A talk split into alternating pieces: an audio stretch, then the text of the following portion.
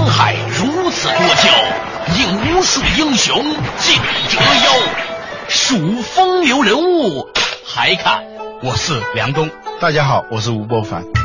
两个男人孕育五年，梁冬、吴伯凡帮你坐着打通经济生活任督二脉，东吴相对论。好戏马上开场。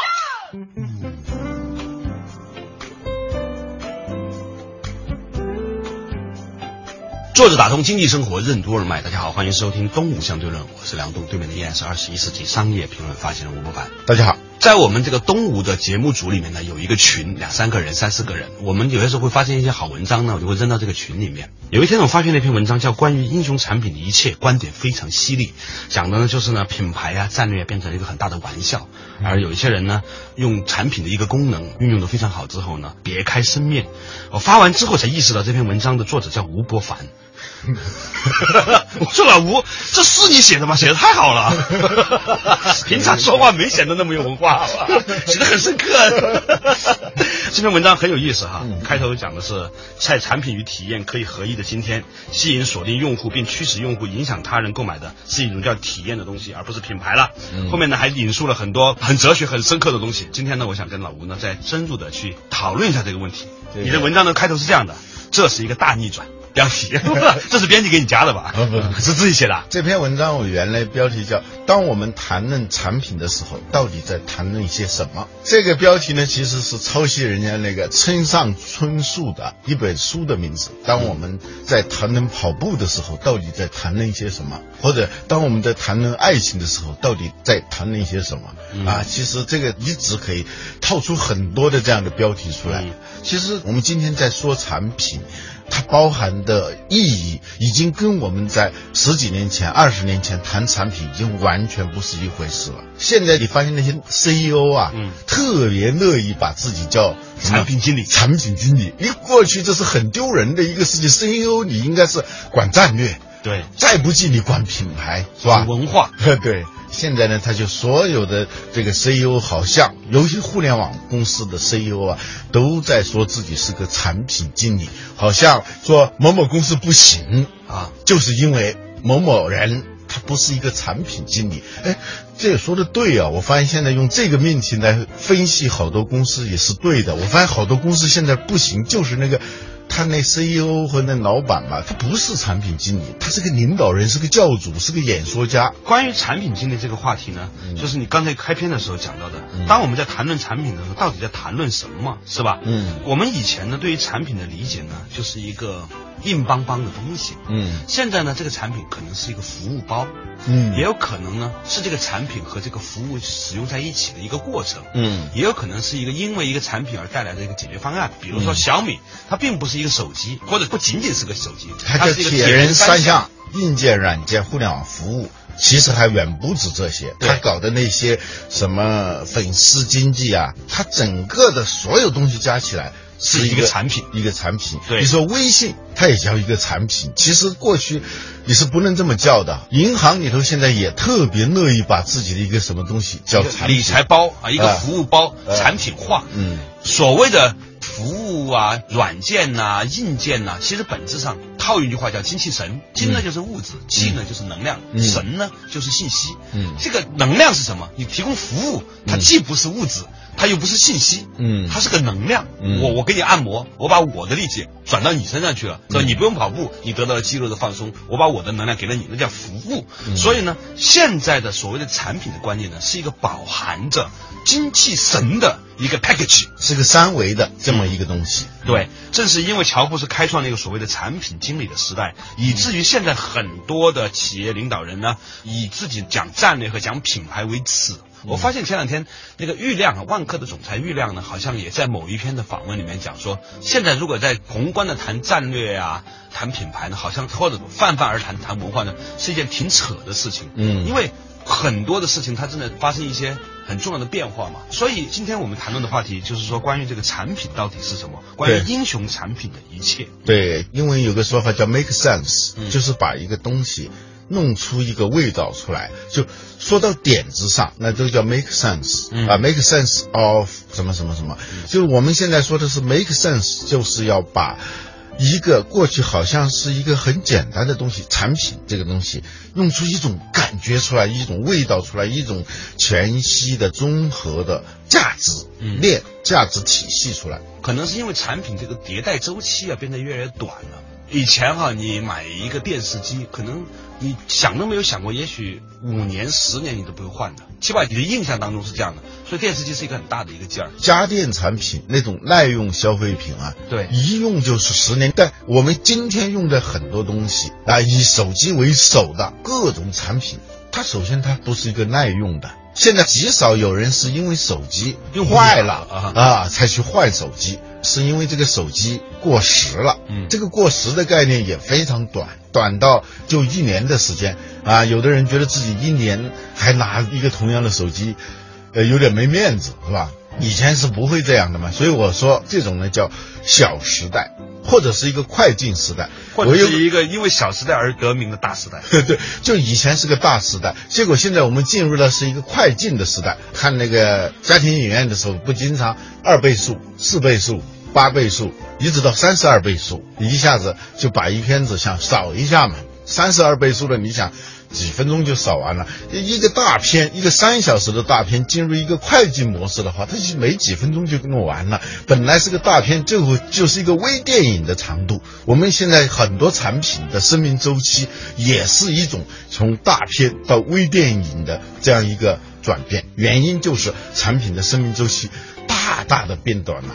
亚当·斯密在他的《国富论》里面哈讲的资本主义的很多的问题来自于。它必须要不断的快速迭代的产品，否则的话呢，它的业绩也没有办法支撑。我去试驾特斯拉的时候啊，嗯，我有个朋友说，特斯拉可能很难像苹果那样成功，因为呢，你买了一个苹果手机，你明年可能会换一台新的，它苹果二、苹果三、苹果四、苹果五、苹果六，是吧？铁定的每年要换一个的，对，呃，铁定的每年它要更新一次的，它跟那个时装一样，时装是一年还两季，这个手机苹果它铁定每年它都要换一个，不管是改头换面，你看。他总要有做点文章的，总要让那些原来买的那些人感到压力。在做这款手机的时候，就刻意的，当然不止苹果了哈，刻意的留下一个 bug，以免下一次升级换代的时候没有地方可以升级。就故意的留下一些遗憾式的伏笔，等待着将来的升级。就像有时候男女生谈恋爱的时候，经常会故意落个东西啊。搞点下文啊什么的，产品发布的这个节奏，它也是这样的。今天的话题呢，就聊到，就是说这是一个快速迭代的时代。这个快速迭代呢，令到产品的定义也不一样了。同时呢，也让很多的以前认为很稳固的东西，比如文化品牌呢，产生了新的冲击。作者打通经济生活任督二脉，东吴相对论。为什么说我们正处在一个快进的商业时代？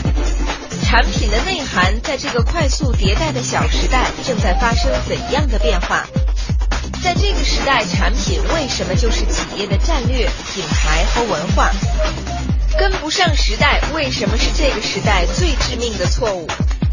欢迎收听《东吴相对论》，本期话题：快进时代之上期。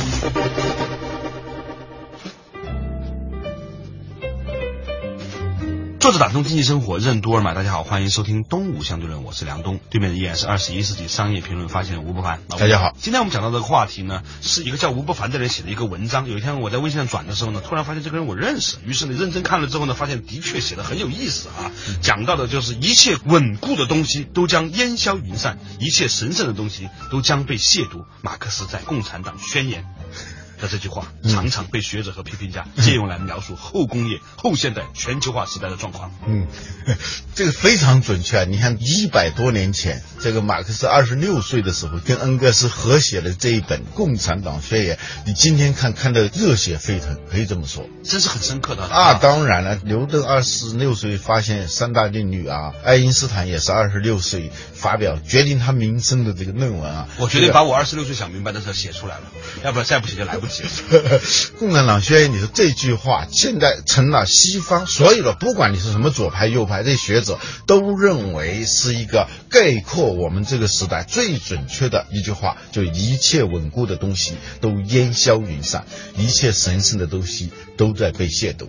所以不要去装神圣，因为呢，你一定本来没那么神圣，本来不应该被亵渎的，因为你装了神圣，本来打不到你这里，被拍下来了，是吧？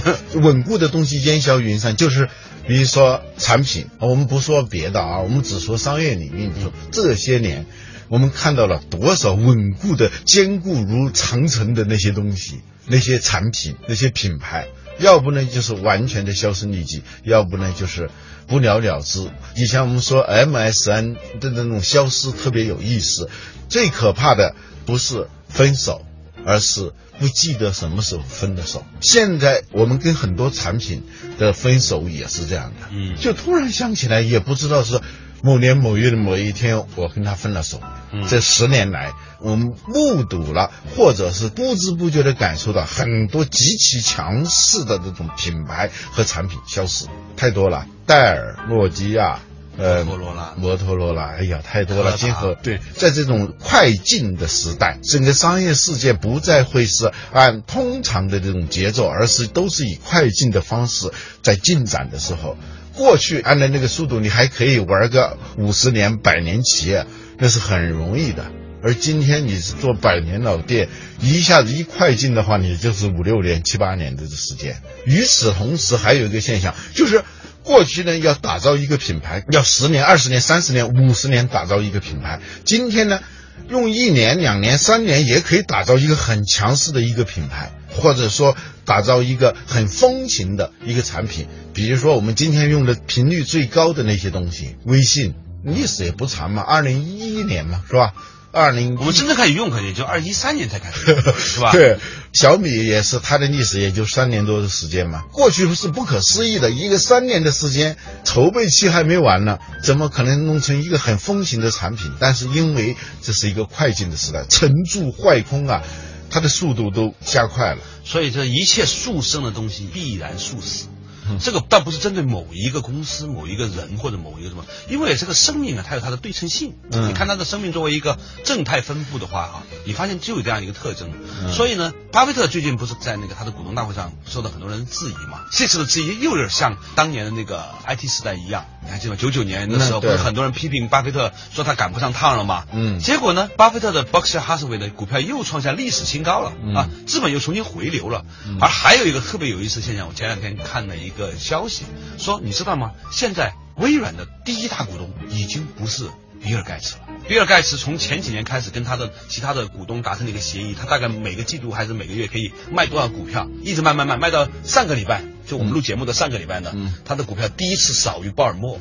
啊，连互联网时代的或者说 IT 时代的一个标志性的人物比尔盖茨，他对于。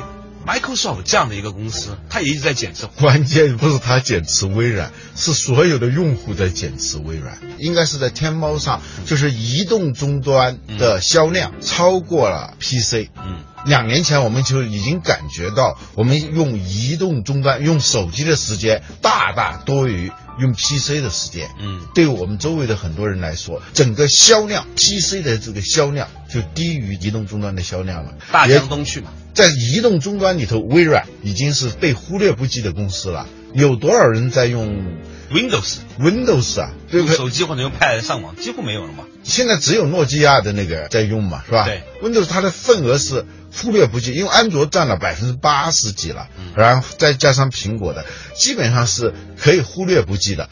你想想，对于微软来说，他当年二零零四年，就十年前，他说他也要建自己的移动城堡，就是说要把他的在 PC 里头的这种强势地位挪移到在手机里头。你十年前啊。但是这个东西是不以他意志为转移的。微软有没有钱？当然有钱了。有没有人才？也有人才。但是没有办法，就在今天，微软已经成为一个没有消失，但是逐渐变得无关紧要的公司了。就它只能争那个存量了。就这 PC 肯定还是要用 Windows 的，但有些人也用苹果的那个操作系统，是吧？曾经去年就出现了 PC 销量一个季度下降百分之十四的这样一个可怕的变化。两位数下降是非常可怕的，两位数增长也是很可怕的。老吴，你知道你刚才讲这段的时候，我在想一个特别矛盾的状况。嗯，一方面基本上是乔布斯所代表的整个的移动这个方式哈，嗯，取代了 Windows 的这样一种方式，就是基于 Pad 这样一个平台，超越了 PC 这样一个时代，对吧？当然，他之所以能做这些力挽狂澜，甚至一个人开创了一个时代，那是因为他有这样的独特的人格。当然，他有这样的独特人格呢，也有他的独特的命运，他是整体的。嗯。而比尔盖茨呢，他没有成为乔布斯那样开创一个时代哈。比尔盖茨也开创了一个时代对，后来他变得越来越让人感觉越来越规矩吧。我找不到另外一个形容词。哎呀，你你就说白一点嘛，就是比较平庸嘛。还真不代表我的想法还，真不是用平庸这个词来界定。我觉得用规矩比较更好一点哈。就的确就是我们今天的产品，其实已经是重新被定义的一个产品了，是吧？产品的名称，它的内涵也完全的跟我们以前想象当中那个概念不太一致了。嗯。所以在这样一个时代，也面临着产品不仅要在迭代升级，产品所代表的服务、代表的系统、代表的后面的一切巴拉巴拉巴拉东西，也都会占有一个日新月异的变化。作者打通经济生活。任督二脉，东吴相对论。哪三样东西锁定了一家公司？高利润为什么一定会让企业变得平庸？传统公司向互联网公司转型的一步之遥，为什么往往难于登天？互联网公司和移动互联网公司的差别为什么要大于非互联网公司和互联网公司的差别？欢迎继续收听《东吴相对论》，本期话题：快进时代之上期。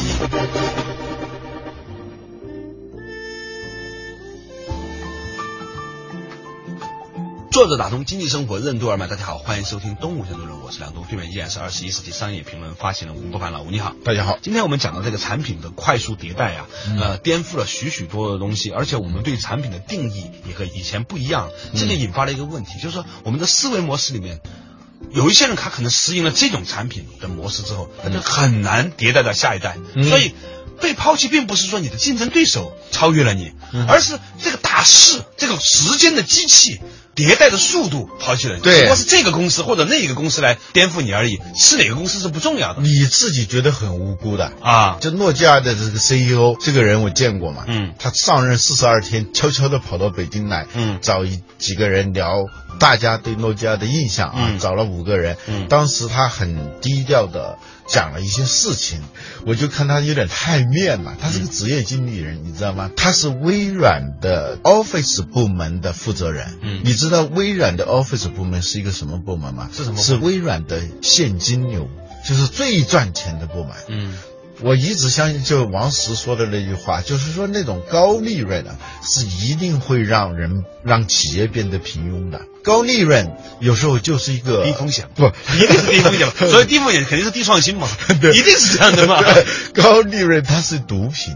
当你在享受高利润的那种好处的时候，你心里头应该是要掂量掂量。这个你是在吸毒，嗯，Office 是最赚钱的，在微软的那个里头，对，Office 你那一套东西，那三个东西，嗯，一个 Word，一个 Excel，一个那个 PowerPoint 那个 PPT，那三样东西你是没办法不买的。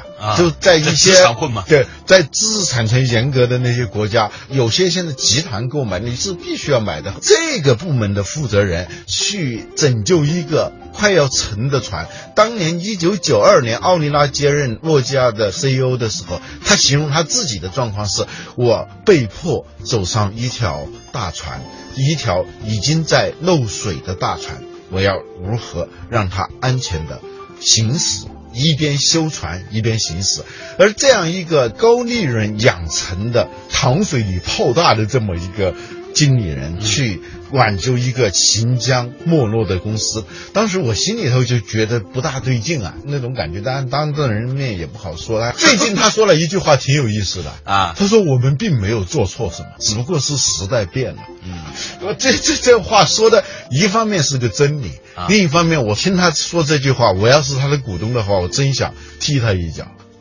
你没跟上时代，你就是错了嘛。在这样一个快进的时代里头，你应该首先要做的事情就是你如何在这样一个快进的时代你活着，而不是很无辜的我没有做错什么。他说，诺基亚有好多的未打磨的钻石，我要做的事情就是把这些钻石打磨的璀璨耀眼啊，这是他的原话。嗯，其实这是经理人的思维。企业家就是应该大刀阔斧，就要抛弃哪些东西，砍掉哪些东西，做哪些东西。他没有这种勇气嘛。最近我看到有一家公司啊，不说哪家，曾经很著名的家电公司，说我们不是要拥抱互联网，我们是要让自己成为一家互联网公司。当然了，我觉得乐见其成啊，你一个家电公司变成一个互联网公司，好多的现在的这个传统公司向互联网转型的时候，都可以用这句话，一步之遥，但是比登天还难。不要说这些传统企业转型这个互联网公司，它这个互联网公司指的是移动互联网公司。就算是传统的大的好的互联网公司，要变成一个移动互联网公司都不大可能了。任斗星曾经说过，人与人的差别有时候要大于人与猿的差别。现在这互联网公司跟移动互联网的公司，要大于非互联网公司跟互联网公司的差别。对我给这些想重新转型创业的朋友啊一个建议。嗯。赶紧拿钱呢去买那些好公司，然后呢不要干预他们，哪怕你知道买一百个只有一个可能概率上会出来，大部分会死掉，也比你把自己的公司改造成一个那样就好。因为你现在公司正在按照他的方式走着挣的钱，你就按他方式走嘛？真的，你说对一个现有的公司进行改造，或者说在现有公司内孵化出来一个好的模式的好的团队的公司，嗯，从未见过，真的是很难很难。万般带不走，唯有业随身。那个克里斯滕森曾经从理论上论证，这个几乎是不可能的。他有三样东西是锁定一个公司的，简称是 RVP。对，R 就是 resource，就是资源。嗯，你的公司的资源锁定你，不可能做其他的事情。对，这个资源不一定是坏资源，好资源也就能够把你锁死。第二个是价值观，你就举手投足。做的一件事情啊，啊，别人一眼就知道你是一个秉承什么样价值观的人。这个价值观它往往是一种隐形的习惯。这个东西锁定你的时候，关键是不怕贼偷，就怕贼惦记。你常常被一个价值观所锁定，你又不知道自己在被锁定的时候，你怎么可能去超越这种价值观？第三个是第三个就是流程。嗯，我们按一种什么方式来做事情，时间久了，不是因为这样做是有效的，而是因为我们一直在这样做。嗯，至于有没有效果？再说，我们一直就是这样做的，那天经地义的事情，这个流程就暗中就把你给锁定。这就是说那个喝醉了酒的人，钥匙掉了，他在路灯底下找钥匙，找了老半天。一个人经过的时候，看见他在找钥匙，那个人吃完饭回来经过的时候，他还在在找钥匙，就问他说：“你找什么？”他说：“我在找钥匙。”你确定你的钥匙是丢在这儿的吗？你为什么不到别的地方去找找呢？他说：“别的地方又没路灯，我怎么找？”这个人的回答听起来很愚蠢，但是刻舟求剑啊！啊，但是我们常常干这样的事情。我们用一种方式在做事，往往不是因为这件事情有多有效，而是因为我们历来就是这么干的。RVP 这三样就把你给锁定的时候，你再来转型。几乎是不可能的。今天我们谈论的话题就是，我们的确不小心被扔进了一个快速迭代的小时代，是一点点小小的改变、小小的改变、小小的改变，推动了大的时代的这个转变。但同时呢，对于一些很多的传统企业，它有路径依赖的、有薪资模式依赖的、有资源依赖的这样的一些万般带不走，唯有业随身的企业，该如何是好呢？很多人都想要改革。其实我个人的建议倒是，不一定非要改革，你应该把存出来的钱去投资，去让那些真正能做这些事情的人去做这个事儿。而而你呢，还是按照你的节奏走。就像说，有很多人老人都说过这句话嘛，就是吸烟不是一个好的行为。但是如果你都已经七八十岁了，你突然戒烟的话，那可能是更加可怕的一件事情。好了，感谢大家收听今天的《东吴相对论》，我们下一同一时间再见。本节目由二十一世纪传媒制作出品。